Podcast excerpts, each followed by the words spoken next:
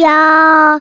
一个相信你的人。欢迎收听电玩店，我是店长迪恩。本集节目依然没有人夜配，不过没有关系，这非常像极我们平常录音开场的节奏。那今天的呃，可能节奏方面，或是我在讲话的语速上面，我想要特意的去练习一下，就是稍微不要那么快速。啊，说真的，因为呃，可能做节目做久了，做习惯了，所以以前有时候就不自觉的想说，试着去挑战一下自己的语速，把自己很多的语速给加快、加呃怎么讲，就是炫技吧。但是最近发现说，好像这东西有点影响到我实际上在做职场上面所需要的简报的时候的一些语速。对，那怎么讲呢？就是说，在做自己有时候做简报的过程里面。可能会不自觉的把自己讲话的速度其实拉得蛮快的。那这东西当然你说，如果在线下，然后针对的 TA 也许是跟我们年纪差不多的人，可能这东西在就是吸收理解上面应该就不会有太大的困难。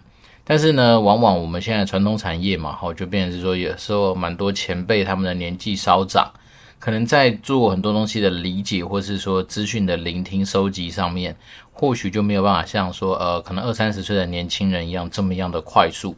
所以我自己最近有发现到这件事情，我想说，那可能在自己能够就是呃练习的时间点，好，包括像今天练呃做节目的时候的这样子的一个时间机会，就来练习一下，说试着好刻意的去把我们的语速跟节奏稍微的放缓一点点，不知道说这样子有没有办法。让我们的听众在整个聆听的感受上面会稍微有一点不同。那刚好最近自己有个好朋友的节目也上线了，就是那个廖哥的《解整理的是人生》。那其实廖哥，呃，如果你有去听他的那个节目，你就会发现他其实蛮多他自己的一个语速节奏。那当然他其实并不会非常的快，但是因为他在讲话的过程里面铿锵有力，加上他自己的一些就是呃。我觉得蛮口语化的一些展现，所以你会觉得说，哦，其实速度不用很快，但是你听起来很舒服。包括说像是台湾通勤第一品牌，大家如果去留意他们的语速的时候，你也会发现说，他们的节目是不属于那种啊非常就是机关枪式的那种呃口条，而反而是像是也许古癌吧，因为我自己觉得，毕竟我们做单口相声嘛，所以之前。可能参考的对象或效法的对象就是古癌嘛。那我觉得说，其实古癌的很多语速节奏，就是我自己以前这样讲起来，我觉得还蛮舒服的一个状况。但今天想说，试着我们试着就是在我如果有想到的时候啊，尽量把语速稍微降缓一点点。好，这东西会这样练习，其实也是因为跟我这个礼拜有一件很重要的事情有关。好，这个礼拜就是呃，预计要被呃送进我们公司的那个。算是临时董事会里面去呈报一个大的案子，那因为我们董事会的组成成员的年龄分布真的是蛮广的，所以当然我自己就必须要做这样子的一个练习。那当然，也许今这个礼拜过后，哦，可能我又会有办法恢复我以前就是呃相对来说在语速上面可以更加快速自然的一个状况。不过今天这一集也许就让我试着，哦，也许在嗯讲话的方式。方面好，稍微做了一点点的调整。对，那如果说我们听众觉得还是很不习惯，希望说能够回到我们以前那样讲话的方式的话，当然没有问题。我们就是欢迎，就透过 Apple Podcast 五星留言来让我知道，那我们可以持续保持一些互动。那今天一样不免说，在一开始先跟大家推荐一些我自己生活之中发现的一些好东西。那首先呢，礼拜六的那一天，因为我老婆她去呃，算是什么回娘家。然后就去参加他们那个，就是以前论文指导教授的一个聚会，所以那时候就跟我老婆在想说，那你都回到政大去了，那干脆我就带两个小孩子一打二去逛一下木栅动物园。对，那木栅动物园那个地方，其实说真的，对于台北人来说，应该不是很陌生的地方。那对我自己来讲，以前都是全家出动嘛，然后那天比较特别，是一打二，所以那时候就是我把我的女儿挂在就是胸前的背巾上面。那我儿子就坐在他的婴儿推车上，不是婴儿推车，那个婴儿推车应该是理论上应该坐到三四岁就不能坐，不过儿子现在已经快五岁，还可以坐，所以其实也是蛮神奇的。然后自己后面背一个背包，所以呢，乍看之下真的跟那个冯迪索的电影那个超级奶爸妈很像。所以那天我还戴上墨镜，因为真的太太阳太大，尤其是那时候是礼拜六下午大概两点入园吧，然后这样一路玩到，也不能说玩啦，其实整个过程里面，大部分小孩子其实走没两下就累了，然后就热了。那因为最近可能是因为疫情的关系，所以其实木栅动物园里面蛮多呃可以坐在那边吃东西的地方都没什么人，然后所以像我们那时候运气就蛮好的，我们就挑了一个啊、呃、旁边都是松鼠跑来跑去的一个区块，好像就在入园没有多远的一个类似台湾动物区的入口。那在那边，他们其实我觉得木栅动物园现在安排的很好，是。你如果想要帮小孩子泡奶，他们都有那个冰温热的开饮机，就在基本上啊，好像每个区里面都有这样子的一个设备，所以变成是说那一天我就算女儿想要喝牛奶，然后喝她的那个泡的奶粉，我们其实整个这样做起来也很方便。那当然，我女儿现在已经一岁多了嘛，所以她变成是她很喜欢吃大人的东西，所以那一天呢，试着给他喝奶，他反而不要，他反而就看到我跟我。大儿子在那边吃一些什么呃，类似洋芋片啊，或者喝那种大人喝的，也许是苹果汁这样的果汁类的东西。反而是我女儿那一天就是真，她一直想要去跟我们一样索取这样的食物来吃。所以那一天其实虽然逛啊，稍微只逛两个馆吧，但大部分时间就是坐在树荫底下，然后吹点风，然后那边也算是半野餐这样子，把时间消耗完。那接着我老婆。她当然，她的时间就没有那么快结束嘛，所以那时候大概也是四点多的时候，我儿子这边吵着说他想要坐，因为他忘记缆车怎么说，他说他想要坐游览车。我想说这里面的游览车不是游园车吗？所以那时候我们就坐游园车往上走。那到了上面之后，才发现他原来想坐的真的就是缆车。所以呢，我们又。直接从上面的，就是等于没有再继续逛木栅动物园，而是直接从他们的接驳车再接到那个什么动物园南站的缆车站，然后去了那边之后再搭缆车回来。那我还是觉得稍微有点遗憾的地方是在于是说，其实猫缆它的设计真的已经整体算说不错了。不过呢，因为动物园南站它是属于一个中继点。所以呢，当你今天如果上面的人好像是因为不知道是防疫的关系还是怎么样，如果说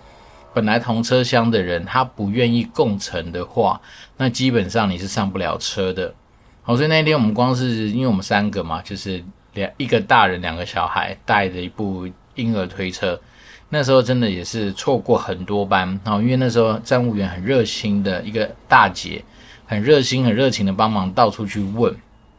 每一台来的，只要不是空车，他都进去问说：“请问一下，你们就两个人，愿不愿意接受别人跟你们共乘？”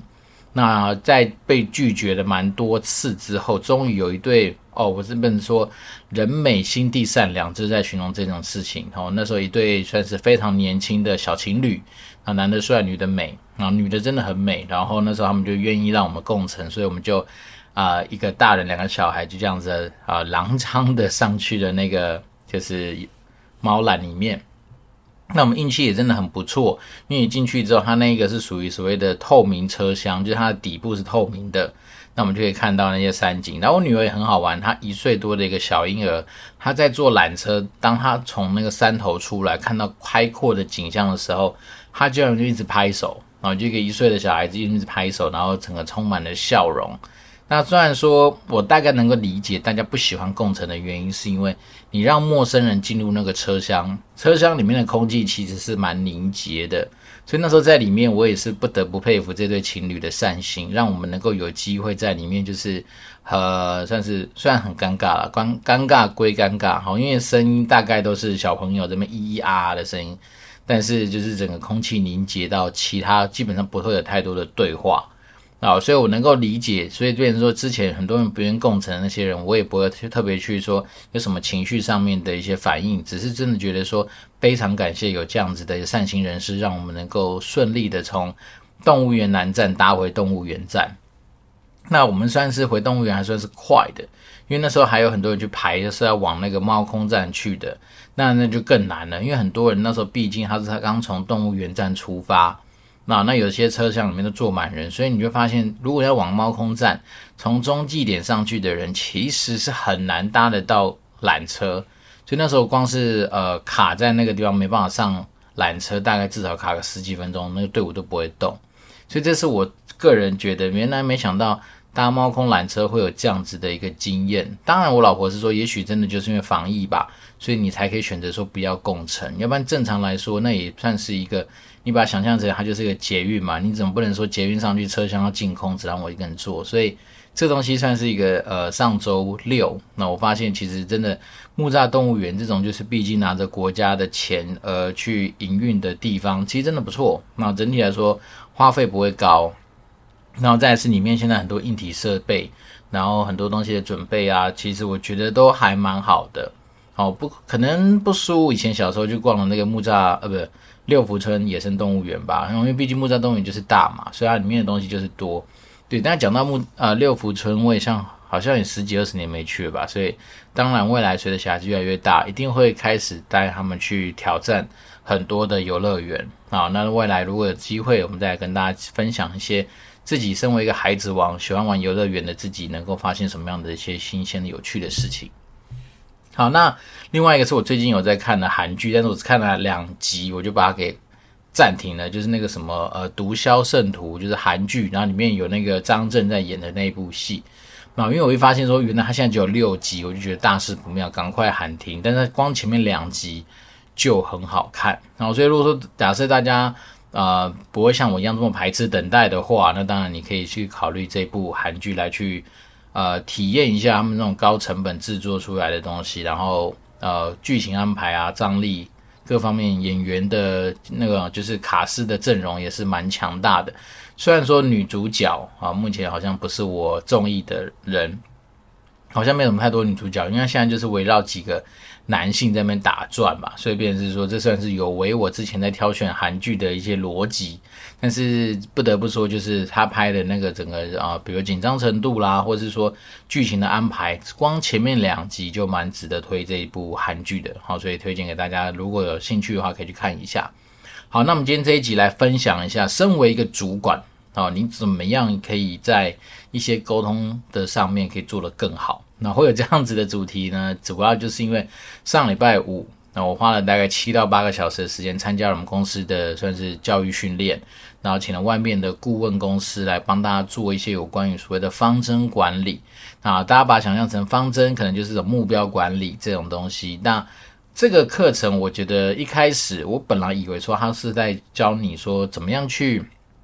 把方针或是目标管理这种东西。做一些相对有策略、相对有一些就是呃心法上面的一些呃传授吧，但是后面发现它其实比较多是在技法上面的一些传授，也就是说，今天我们的目标这件事情，好，光是你怎么定目标，可能就是有一些原则。那定完之后，你怎么样去做有效的沟通跟布达，甚至是那天要用的蛮多的一些情境啊，利用那些情境的演练。来让你稍微知道说你怎么样去取得你跟底下部署的共识，所以可见那一天那个老师可能是已经把我们的 TA 哦，就是所谓的上课的学员当成是里级哦，或者是说一些主任级以上的一些人，然后他 default 设定他们应该都是要带人，但殊不知像我们这种嗯怎么讲呢，专案性质的经理、专案管理的经理就比较目前没有带人啦，哦，虽然说。不代表我们没有带人的经验，因为以前在橘子的时候就管过一个部门嘛，所以变成说带人经验有。那你真的问我说带人跟不带人来选择的话，我当然是目前来说没有那么喜欢带人。好，也没有那么喜欢带人几个原因啦。哈，第一个当然就是带人啊，人这种生物，我们前一次跟大家聊过，人天生不喜欢被管理，所以管理本身就是一个反人性的事情。好，虽然说我们以前在节目上跟大家聊过，你要有所获利，你要有所就是呃报酬或是报偿这种超额报酬的一些赚取，蛮多时候你可能要跟你的人性跟心性去做对抗，遇遇到这样的状况才比较有可能得到一些你应该要得到的收入。但是呢，在管理上面偏偏诶这样讲也是啊，你要去违反人性嘛，去做一件违反人性的事情，你才能够。因此得到组织赋予给你的呃比较多的一些回报，对，这边是说本来人天生就不喜欢被管理，所以当你你今天身为一个主管，你要去管人的时候，难就难在说，第一个你要去驱使那些人去做你想要做的事情之外，你也夹在你的就是更高层的主管的下面，所以呢，怎么讲呢？讲好听一点就叫做承先启后，或者承上启下。那讲难听点就是三明治嘛，或者你就是被咬在中间哦，就像是你之前是一个被夹在三明治中间的那一层，呃，那一片火腿或者是那一片 cheese，所以这东西相对来说就比较辛苦。为什么？因为你的一些意见可能完完全全没办法表达出来，你完全就是先从上面。承接他们的意志，然后你必须要去做一个有效的沟通、跟共识、跟传达给下面的部署，然后再来是中间还存在着蛮多的一些问题嘛，包括说世代的差异啊，啊，比如说以我们现在三十几岁来说，你能够成为你的部署的人，可能是二十几岁刚出社会的人，那当然有些时候，呃，可能因为你自己能力的表现啊，或者说你那个产业的特性，有可能你三十几岁。你是要管到四五十岁的人都有可能，所以这东西当然就有更增加管理的难度。好，所以那天在上这个课程的过程里面，呃，讲师就是做了蛮多案例上面的演练。那让我比较有印象深刻的，其实呃都是从问题本身去着手，也就是说。当我们身为主管的时候，很多时候当底下部署来找你反映问题、反映一些状况的时候，我们都会下意识的想说，用一些反射的方式来去提供他一些解答，或者提供他一些呃说教的看法，或是有的主管就是天生爱激励，不管什么事情来都是先激励一把再说。但是他是说，其实实务上有些东时候哦，你在不对的时间点去做到一些说教的一些。动作反而是会有反效果。你在一些不对的时机点去那边做激励，其实也会啊、事倍功半。好，所以那天我们其实在在学的东西就是第一个，当你今天目标有落差的时候，哈，比如说你希望你底下的部署啊，假设我们讲比较比较好想象的，好，我们就用减重来说，好，一年减重十公斤。好，那是部署就会觉得说非常的困难啊，或者是说他觉得这东西很难达到，他只想要一年减五公斤。那你怎么样去让这个目标能够有效果的去做一个共识？那这时候你可能就要透过很多的问题来去引导出来说，去知道说他为什么觉得没办法达成这个目标的原因，然后从这个方面再去找到真因之后，你才能够找到对应的做法。那另外一件事情就是，比如问就问在什么地方呢？包括说。你可能了解为什么啊，然后你可能要请他举个例子啊，然后甚至是说在实务上面，很多时候的沟通都会落于说是这种偏向形容词方面的沟通，例如说，哎，我觉得你们单位的人很难相处，哎，哎，我觉得你很不积极，哎，哎，我觉得你好像最近的工作很不上心，哎，好，这些东西以上。都属于形容词，但形容词其实对于问题的解决，甚至对于很多我们那时候说的目标的这件事情的贯彻，是一点帮助都没有。为什么？因为你没有办法找到一个对应的解法，那那个东西的形容就是无解。所以，便是说那时候就讲师来说，就有个万用的法则，不妨我们听众到时候学下来之后带回去。也就是说，通常来说，你越是遇到这种模糊的事情，你能够做的事情就是用例子来去做一个佐证。那简单来说，诶，我觉得你部门的人很难沟通，诶，好，你听到之后你怎么回答对方的那个单位的人呢？你就说，哦，真的吗？真的不好意思，造成你这样子的一个困扰。那你能否举个例子让我知道哪些部分让您觉得很不好沟通？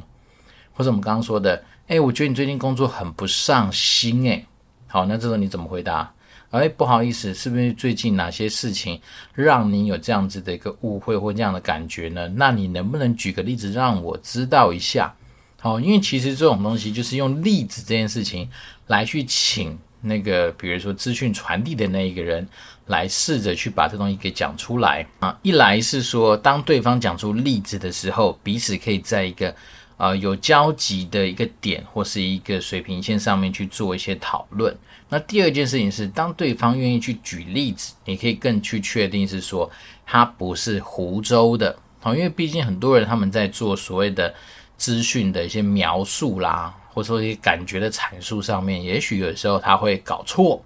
或者是说单纯就是一个感觉的抒发，那这种东西它其实都对于我们要去解决这件事情的呃本意。是很冲突的。好，怎么来说呢？因为我们身为一个打工的人，身为一个专业经理人，公司赋予我们的任务就是来解决问题，所以呢，跨部门沟通协调本身也是一个问题。那你要解决问题，就绝对不是去解决所谓的那种感性层面的一些感觉问题，而是你要真的知道说怎么样去着手嘛。所以当然就是透过我们刚刚那个老师讲的，你请对方举一个例子来听听，你请对方举一个例子来让你感受得到的话，通常你就比较能够继继续往下沟通下去。所以这东西不只是对于部署的沟通啊，比如说有时候部署他可能会跟你讲说啊，你不懂啦，哦，我们就或者说啊，安呐，没事啦，都是一些相对来说比较发散、比较不是那么明确的事情。那这时候主管可以怎么做？第一个就是我们刚刚说的，请他举例子啊。如果他不行的话，那你就试着去表达说，诶，我觉得你现在状态，或是你现在的表现，跟平常我认识的你不太一样。好，但是你不用担心，我们毕竟是一个 team，有什么问题我们来一起解决。所以用这样的方式去切入，就比较能够问得出底下部署他真正遇到的一个状况。然后再来就是说，有的时候我们在职场上面不外乎会有的时候有刚好有一些机会听到一些八卦啦，一些绯闻啊，一些流言蜚语啊。那就那天那个讲师的一个提醒是说，基本上啊。如果我们能够让这种八卦这种东西不要乱传，不要变成是一个茶余饭后的话题，对于公司来说绝对是有帮助的。好，所以那时候他举一个我觉得让我印象也蛮深刻的一个案例。举例人，他那时候是这样说的：“诶，老板，我跟你讲，我发现小陈可能跟某个妹啊走得特别近，或是说。”我听说谁谁谁好像跟谁谁谁搞在一起。好，那这时候身为一个主管，你可以怎么做呢？那时候讲师是这样说的：嗯，我想这件事情在没有办法求证以前，我们也不觉得说这东西，如果换作是你，你也不希望被套上无关紧要的，或是这种就是跟你没有关系的一个帽子或是事件吧。所以呢，相对来说这件事情，我们应该就让它留在我们自己这边就好。不要再继续往下去传，所以呢，这件事情尽量是以止血的方式作为一个出发点，而不是再去做说多做的啊、一些呃怎么讲转传啊，或者是我们刚刚讲的，这时候你也不用去问说举个例子来听听，这时候就不对。这时候的人本意就是让他能够停止在你们两个之间的对话。好，那另外一个东西，他那时候有提到另外一个案例，也就是说，像有的时候啊。你可能在职场上或者在商业上面的往来，很多人他会试着想说去钓鱼。所谓钓鱼，就是说，哎，听说你们家的那个报价很贵，哎，听说你给我们家的东西都是次级品，哎，听说你们家给我们的东西就是有都是拿你们最不想要的淘汰的东西来交给我们。好，这种东西有时候在职场上面就所谓钓鱼嘛。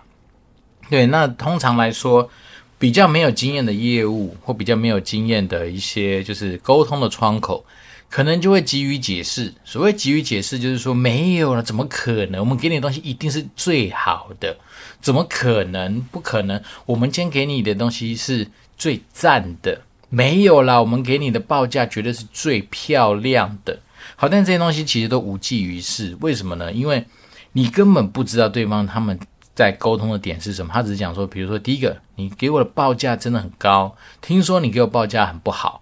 对，像这种东西，你应该可以做的事情是什么？就问下去说，哦，真的吗？你听谁说的？先问嘛，先确定一下消息的来源是谁，确定一下消息来源是否为真。这件事情，简简单来说，就是呢，还是回到说有凭有据这件事情上面。好。那先确定了这件事情好像是真的之后呢，再来问说，那不好意思，请问是在报价的哪一个部分，或哪一个项目，或是哪一个材料，哪一个部环节，让你有这样觉得我们的价格比较高？哦，简单的说，那时候。讲师的用意就是说，我们不是说一定是做个打破砂锅问到底的人，而是说你总是也要带着你的资讯回去跟你的老板做一些报告。为什么呢？因为很多人可能是相对比较没经验，所以以为说知道了被拒绝的理由叫做啊报价太高，所以呢他回去找老板就说：“老板，对方拒绝我了，因为报价太高。那你觉得老板会放过你吗？老板通常也是我们刚刚讲了嘛，毕竟你身为主管，你可能就是要习惯问问题，所以那时候老板会做什么事？哦，是哦，那他觉得哪个地方报价太高？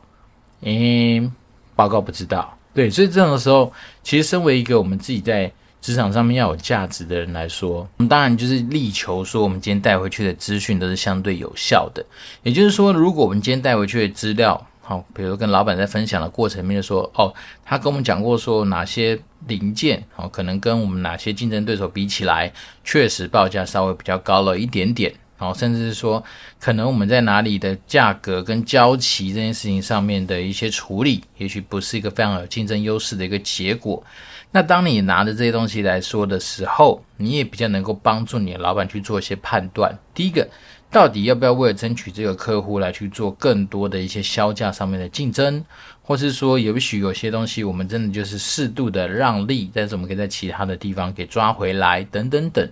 所以呢，也总比你之后带回去说啊，我今天被处理掉了，只是因为我们的报价太高，这么笼统的答案。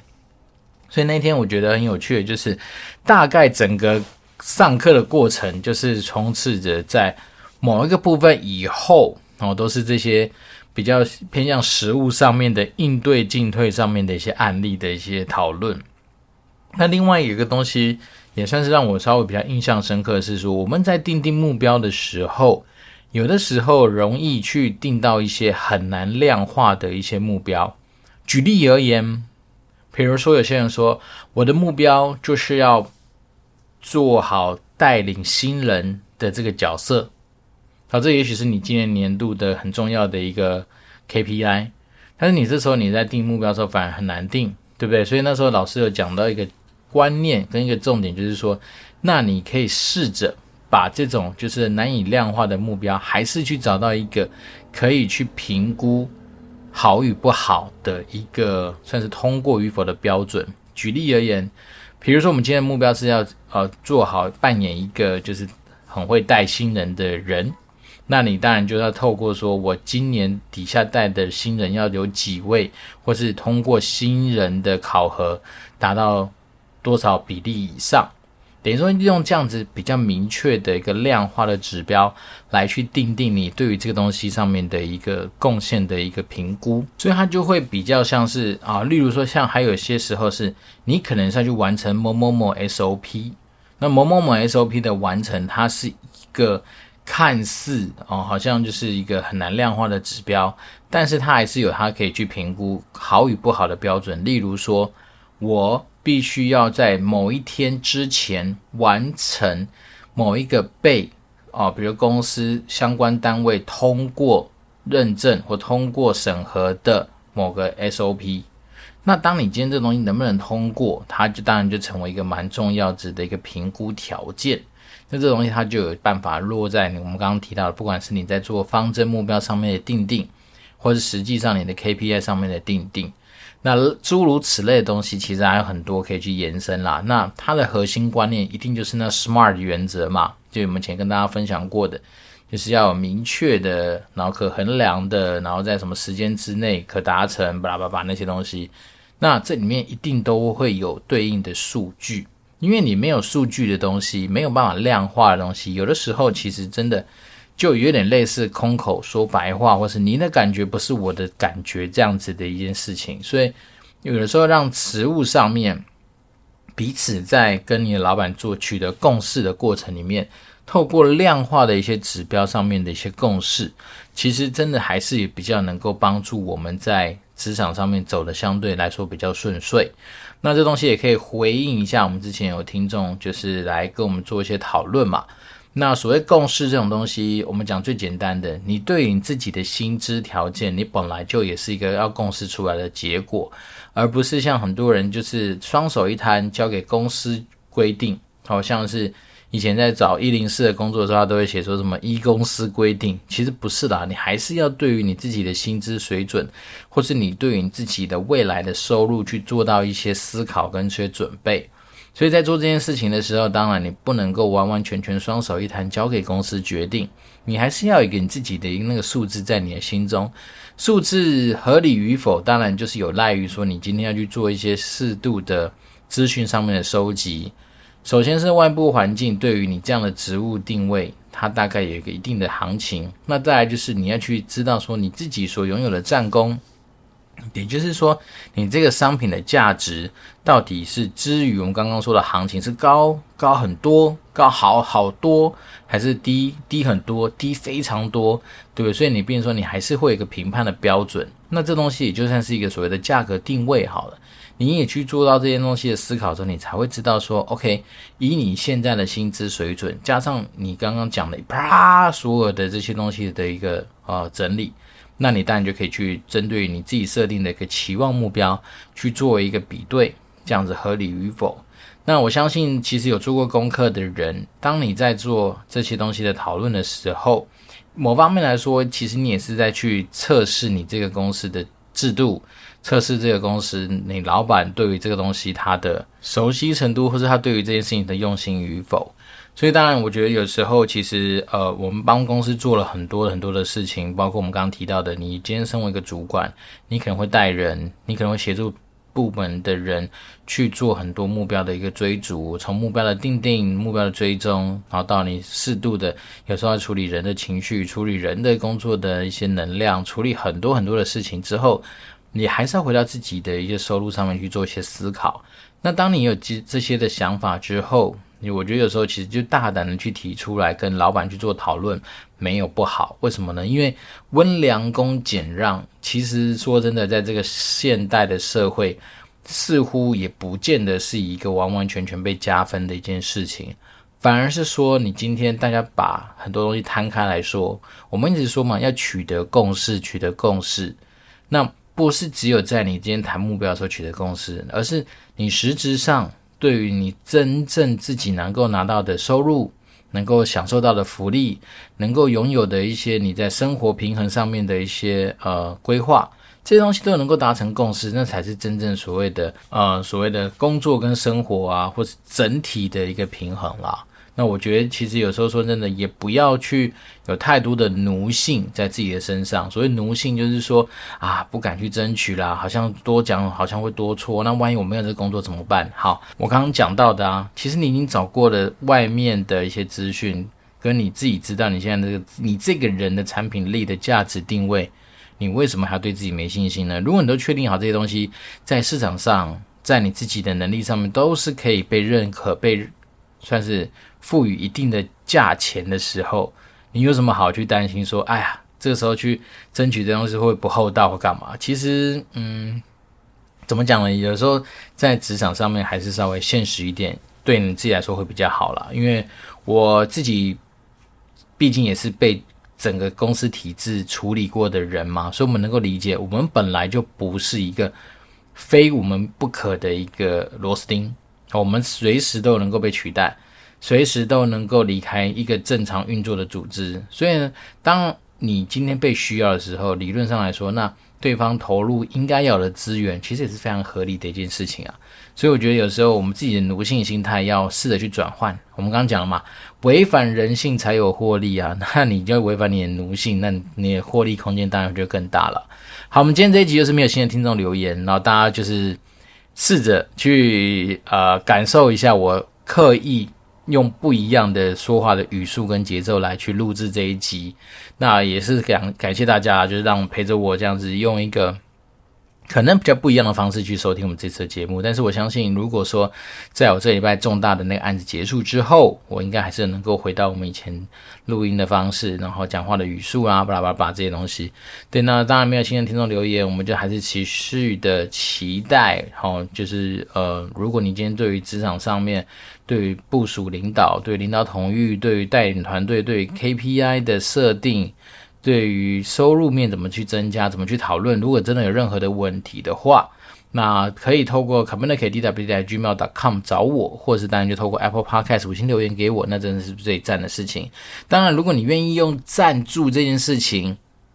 呃，真金白银给予我一些赞助，然后呢，再留下一些言的话，那当然是最棒的方式。但是如果没有的话，也不要有压力。先祝福大家有一个愉快的一周。我真是电玩店，我是店长迪恩，我们就持续保持联络喽，拜拜。Thank you.